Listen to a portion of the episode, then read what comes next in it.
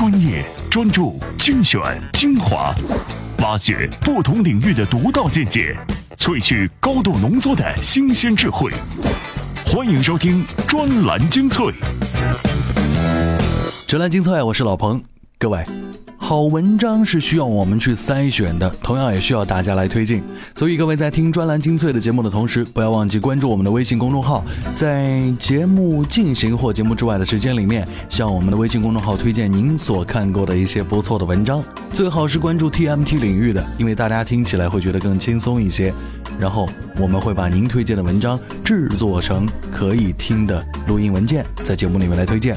每周五的时候，还有可能由您亲自来推荐这些文章，说说您读他们的时候有怎样的收获。怎样才能把专栏精粹牢牢掌控在您手中？首先，打开微信，点击右上角的加号，选择添加朋友，再选择公众号，然后在搜索框搜索“专栏精粹”。这样，您就能找到我们专栏精粹专有的微信公众号。关注之后，根据提示或回复任意文字，您就能牢牢抓住专栏精粹的尾巴。专栏精粹今日话题：你造吗？马云的互联网思维就这九个字。雇主角度看九零后创业者，别光吹牛。世界搜索什么？中国搜索什么？别以为大数据什么都能做。专栏精粹为独立思考的经营者服务。专注、极致、口碑快，这一由雷军提出的互联网七字诀，伴随着雷军业内强大的影响力以及小米手机的成功，早已经成为互联网业内人尽皆知的互联网思维的魁首啊。然而，在马云的眼中，这并不准确。在马云看来，首先，专注和极致并非是互联网行业所独有的特质性思维。一个人如果专注于做包子，一辈子啥都不干。就做包子，然后把这个包子做到极致的好吃，超过庆丰包子，应该也是不在话下的。但是你不能说这是互联网思维。再说口碑，品质高的产品或服务，那就一定能得到用户的接受、认可，甚至赞叹吗？从而产生口碑效应的这个规律，其实跟互联网思维基本上扯不上太特殊的关联。比如啊，西湖的龙井、苏州的刺绣，口碑都不错，但他们显然跟互联网思维没有半毛钱关系，卖的也并不如互联网上销售的茶叶和布匹更好。而至于“快”这个词，更是有点牵强。天下武功唯快不破，兵贵神速，这些也是自古以来就有的法则，实在是不能拿来作为互联网思维的代表。那么，在马云的头脑当中，什么？是真正的互联网思维吗？专栏文章你造吗？马云的互联网思维就这九个字。作者：IT 从业者元帅。在马云看来，能够真正体现互联网思维的应该是九字诀：跨界、大数据、简洁、整合。一、跨界。跨界其实概括的是互联网时代从专业思维到跨界思维的转变趋势，与之相对应的是价值发现思维。在互联网思维下，双面市场甚至多面市场才是真正改变时代的核心。例如，谷歌、百度为人们提供准确、便捷的搜索查询服务产品；Facebook、新浪微博向人们提供社交服务。虽然他们并不向用户收费，但巨大的流量所蕴含着的广告价值以及衍生出的其他商业价值，却远远超出传统商业中的单一产品价值。这也是许多传统行业在互联网思维下不堪一击的主要原因。而形成跨界思维的核心，其实是价值发现思维。当你为新的利益相关方提供了价值，那原有模式的颠覆就显得顺理成章了。当下业界最常被人们所提到的“羊毛出在羊身上，却由猪买单”，其实就是价值发现思维的最佳诠释。二、大数据，大数据概括的则是互联网时代从流程驱动向数据驱动的转变趋势，与之相对应的是用户定制思维。在物质极大丰富、竞争日益激烈且用户需求日益个性化、差异化的互联网时代，大一统的标准化产品往往不再容易获取用户的青睐。通过对目标客群行为习惯的数据收集分析，不仅可以更好地把握其偏好，更可以更好地满足其个性化需求。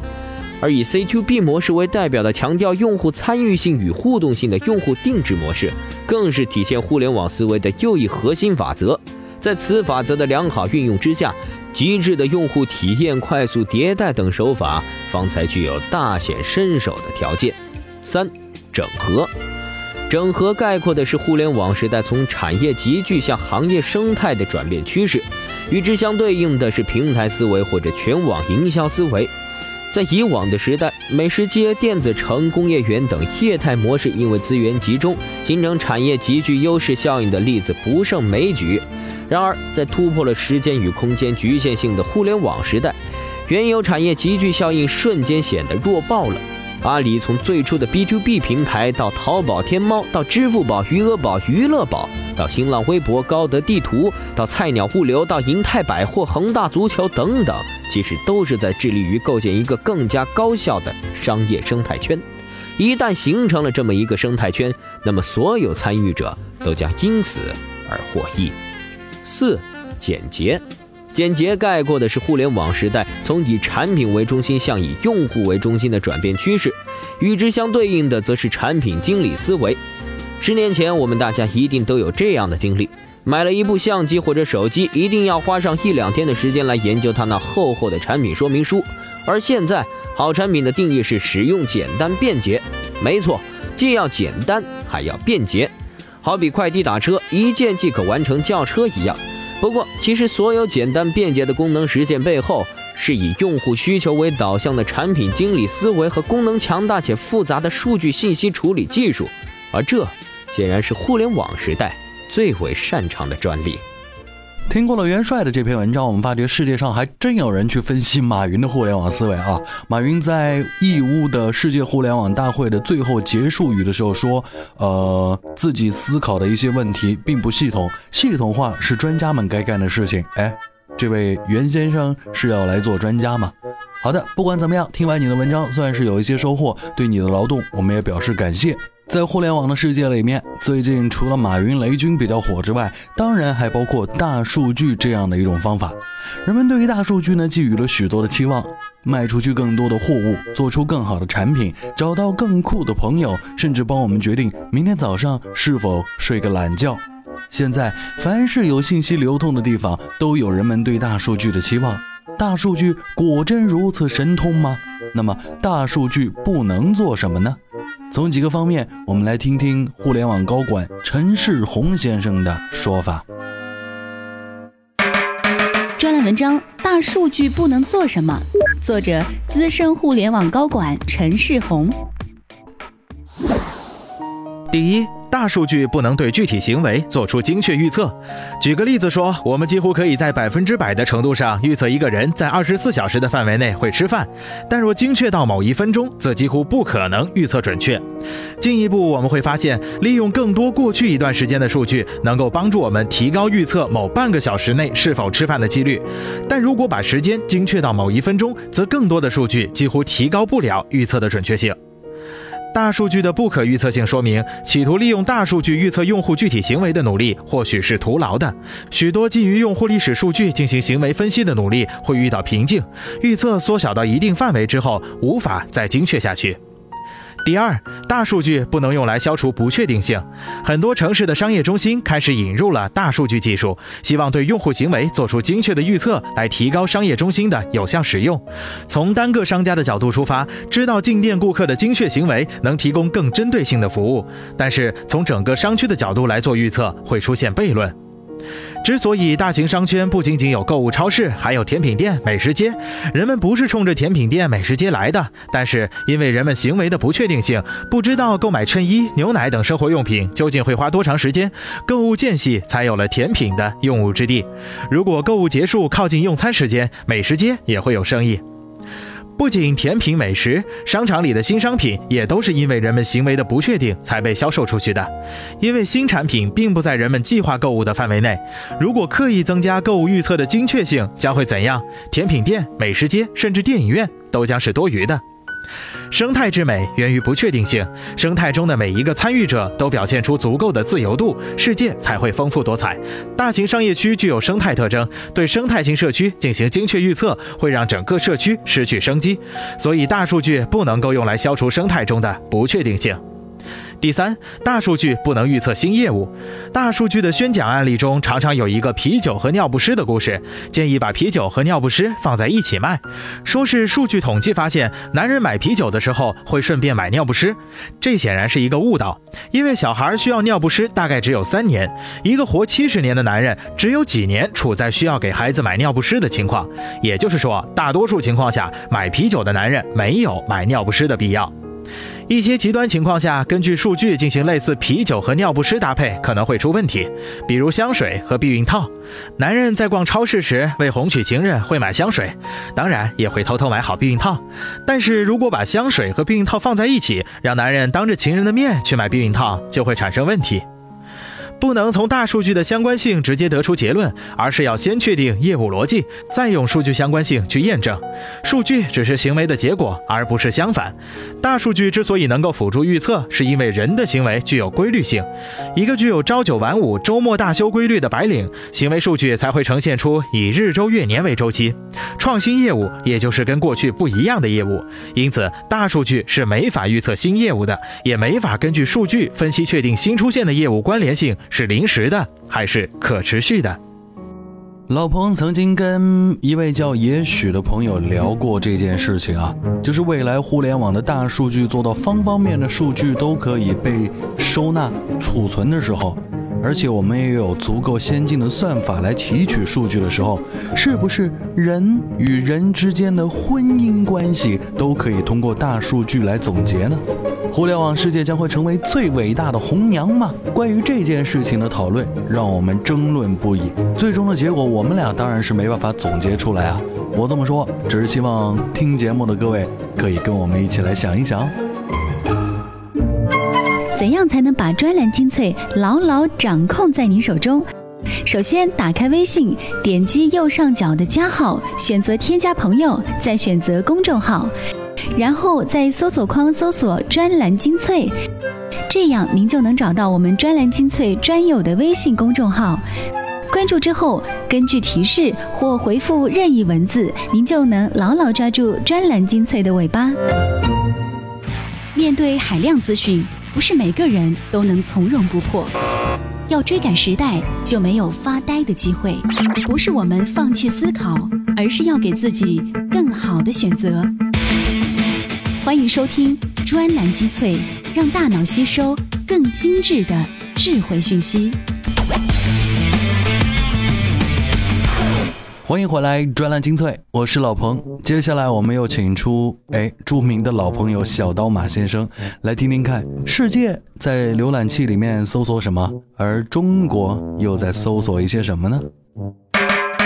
专栏文章：世界搜索什么？中国搜索什么？作者：IT 评论家小刀马。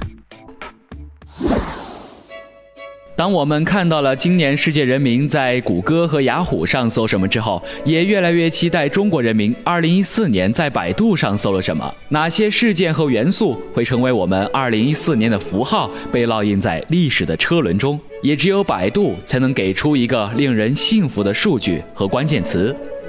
先看看世界人民在即将过去的2014年关注了什么。来自谷歌的关键词显示，罗宾威廉姆斯、世界杯和埃博拉等出现在前列。颇有意思的是，在今年的榜单中，科技硬件彻底消失。当然，今年谷歌也专门设立了一个科技消费电子产品的榜单。或许是因此的缘故，并没有科技元素在谷歌的全球热门搜索排行榜中出现。而在雅虎的2014年十大搜索热词中，有六位是女明星。有科技元素的唯一一个入选的是苹果的 iPhone 六。其中，埃博拉病毒位居雅虎的搜索榜首。埃博拉能够入围谷歌和雅虎的搜索前列，也说明这个病毒的恐怖以及受到全球网民的关注度。颇有意思的是，谷歌还有一个针对中国用户进行的搜索排行，其给出的2014年中国热门搜索排行榜是：一、爱情公寓四；二、马航 MH 三七零；三、天天酷跑；四、一代枭雄；五世界杯，六 iPhone 六，七大丈夫，八中国好歌曲，九离婚律师，十二零四八。今年中国网民关注了什么？又搜索了什么？二零一四年事件不少，隔空喊话的也不少，各种门也常见，突发事件更是不少。社会的、科技的、产业的，都有很多可圈可点的事件。哪些是网民关注的？对于行业的发展又会有什么导向性？或者说，看看热络的背后暗藏了什么驱动性？比如，iPhone 六能够入围雅虎十大热词，也能成为谷歌科技行业的第一词条，也说明了苹果 iPhone 六的成功。那么，在中国市场又会是怎样？每年的词条出现，也是对过去一年的小结，看看发生了什么，什么又引起了我们的关注和持续的追逐。从百度新增加的移动榜单可以看出，手机开始成为网民获取信息的主流渠道，而网民在手机上更喜欢搜索票务、餐饮等服务相关的需求。手机网民已经逐步养成了用手机寻找服务、吃喝玩乐的习惯。榜单的背后是对过去一年的回顾，也是对行业变迁的一种追忆。我们见证了即将过去一年的脉动，也见证了走过之后的已染的尘埃。其实什么词流行，或许也可以在春晚的节目中窥一个端倪。无论如何，回顾一年来的热词，也是对过去的一个纪念。不同地域的搜索大数据，其实也算是大数据当中的一种。从搜索的目标词内容不一样，可以看出不同地区到底有怎样不同的一些商业机会，这是毋庸置疑的。浙蓝清碎，我是老彭，继续我们来分享好文章。而接下来这篇文章呢，则又一次提出了最近非常火热的九零后们。我们要站在雇主的角度来看看九零后的创业者，他们的吹牛到底带来怎样的评论？专栏文章：雇主角度看九零后创业者，别光吹牛。作者：蓝鲸 TMT 网副主编王金晓。二零一四年必定要有一个关键词留给九零后。这一年，所有行业对九零后的关注度达到了空前的程度。做脸萌的郭烈，做情趣用品的马佳佳，做湖南米粉的张天一，拍地球的少年不可欺，画条漫的伟大的安妮，做超级课程表的于嘉文。舆论对他们也是褒贬不一。争议越大，说明关注度越高。至少从营销的角度来说，他们是很成功的。但营销的成功能代表公司的成功吗？实际上，任何一个伟大的公司，除了营销之外，必须要有能落地实施的团队以及科学的管理。套用一句俗套的话，叫“千里之行，始于足下”。业务规模的新颖固然重要，但如果没有人来做，就是空中楼阁。换句话说，企业想要成功，除了要制造足够的声势，还要吸引足够的人才来支撑。说到底，就是要当一个优秀的雇主。但是回顾这些九零后创业者，在雇主品牌建设上几乎都是空白。第一，企业没有独特的品牌文化。中小企业之所以能突破大企业的限制，靠的是企业独特的品牌文化、更好的物质支持和精神帮助，从此建立起超越企业品牌的雇主品牌，吸引求职者。在中小企业中，企业文化建设是最有待提升的指标。老罗在给锤子手机吹牛的同时，也在宣扬情怀、天生骄傲，这便是一种企业文化的塑造。可是回顾这些九零后求职者，基本没有任何理念和文化上的宣传。在这种情况下，能够吸引多少志同道合的雇员参与到创业中呢？雇员会有多大的忠诚度，恐怕都是未知数。第二，薪资管理不够科学。职场人认可的最佳雇主特征中，完善的福利待遇最受关注，有竞争力的薪酬也排在前五位。组织管理和薪酬福利是最佳雇主的主要内部构成要素。总的来说，钱是非常重要的，但九零后创业者的做法实际上是很不合理的。于嘉文宣称，明年拿一个亿利润分员工，我把公司人力资源部砍掉，我让员工薪水自己开，我懒得跟你讲你薪水多少。暂且不说一亿利润能否拿得出，于嘉文这一做法会给员工一种饥一顿饱一顿的感受。员工为自己开薪水，具体该如何实施？如何避免不患寡而患不均的情况？以此方式管理公司，恐怕很有可能会损失一大批创业元老。第三，企业愿景十分含糊。中小企业员工首要的职业规划，目前是获取生活与工作的平衡，其次是实现自我以及成为领导者和管理者。后者需要企业为员工描绘一个清晰的愿景，让员工能够知道自己工作是为了什么。九零后选择切入点普遍比较小，少年不可欺事件的团队更像是兴趣爱好，而非做一项事业。脸盟迅速窜红，但持续性不强。郭烈要将脸萌做成社交类产品，可是始终没有找到所谓的痛点。在这种情况下，该如何留住员工呢？龟兔赛跑，兔子百分之百赢不了乌龟。道理在于不能追求一时的业绩，而忽略基础的建设。管理科学与否，是否有一个好的雇主品牌，在很大程度上能够决定企业能走多远。不管怎么样，在九零后创业者的言论当中，类似于。砍掉公司人力资源部这样的论调，效果呢是大于实质的。也许短时间内能够实现业务的快速增长，但是从长远来看，这一做法会对雇主品牌带来极大的负面影响。都没有人愿意来你公司了，你的未来又在哪里呢？专栏精粹，我是老彭，咱们下期再会。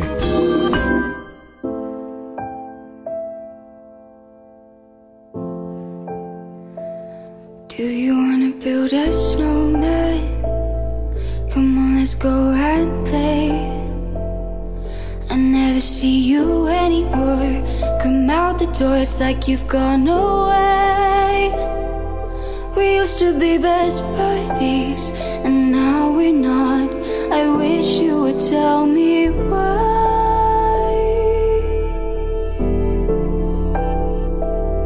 Do you wanna build a snowman? It doesn't have to be a snowman. Okay,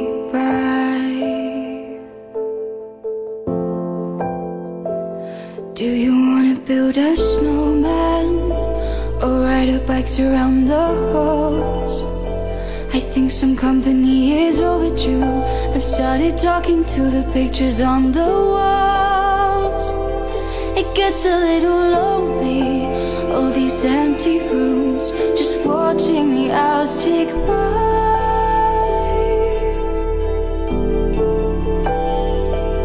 Do you wanna build a snowman? It doesn't have to be a snowman. Okay,